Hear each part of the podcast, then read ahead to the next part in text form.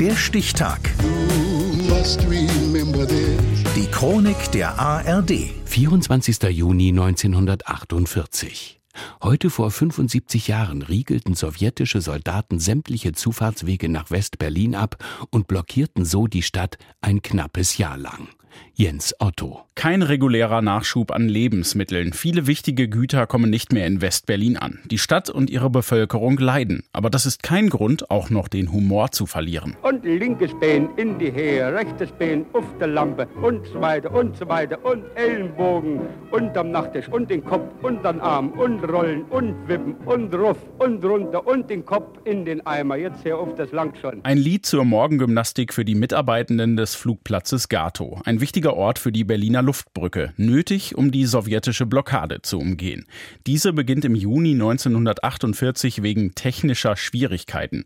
So lautet die offizielle Begründung der sowjetischen Militäradministration für das Sperren der Land- und Wasserwege in die Stadt. Es sollen die Westmächte gezwungen werden, aus dieser Stadt auszurücken, damit wir einseitig einer Diktatur und einer Besatzungsmacht ausgeliefert wären. So sieht es Berlins späterer Oberbürgermeister Ernst Reuter kurz nach Beginn der Blockade. Sie folgt auf eine Währungsreform mit Einführung der D-Mark in den westlichen Besatzungszonen. Als Reaktion kündigt die Sowjetunion eine eigene Währung für Ostberlin an, die Ostmark. Der Streit darüber, welche Währung in der geteilten Stadt gelten soll, führt schließlich dazu, dass die Sowjets die Westsektoren der Stadt von der Außenwelt abschneiden. Doch die Westberliner wehren sich. Hunderttausende demonstrieren am am 9. September. Und wieder spricht Ernst Reuter. Ihr Völker der Welt, schaut auf diese Stadt und erkennt, dass ihr diese Stadt und dieses Volk nicht preisgeben dürft. Der leidenschaftliche Appell trägt dazu bei, dass die Westalliierten die von ihnen gestartete Luftbrücke aufrechterhalten. Insgesamt kommen mehr als zwei Millionen Tonnen Lebensmittel und andere wichtige Güter per Flugzeug in die Stadt.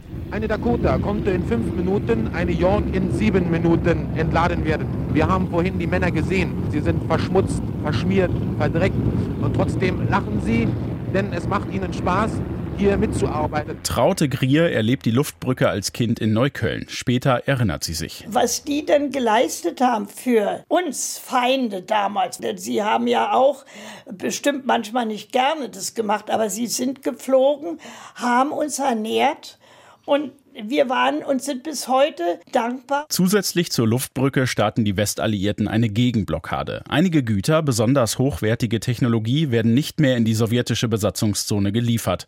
Für die Wirtschaft dort ein Problem.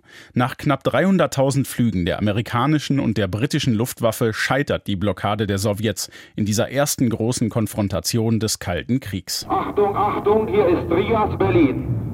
In Kürze hören Sie ein Kommuniqué der vier Großmächte über die Aufhebung der Berliner Blockade. In den Hauptstädten der vier Großmächte wurde um 14 Uhr offiziell bekannt gegeben, dass die Blockade Berlins und die Gegenblockade am 12. Mai aufgehoben wird. Dann sind die Wege nach Westberlin wieder frei. Ein Reporter berichtet vom Grenzübergang Helmstedt. In diesem Augenblick ist es soweit. Der 12. Mai, 0 Uhr 2 Minuten setzt sich jetzt der erste Konvoi mit britischem Militär in Bewegung. Die sowjetische Blockade der drei Berliner Westsektoren ist zu Ende. Knapp elf Monate nach ihrem Beginn, heute vor 75 Jahren. Der Stichtag. Die Chronik von ARD und Deutschlandfunk Kultur. Produziert von Radio Bremen.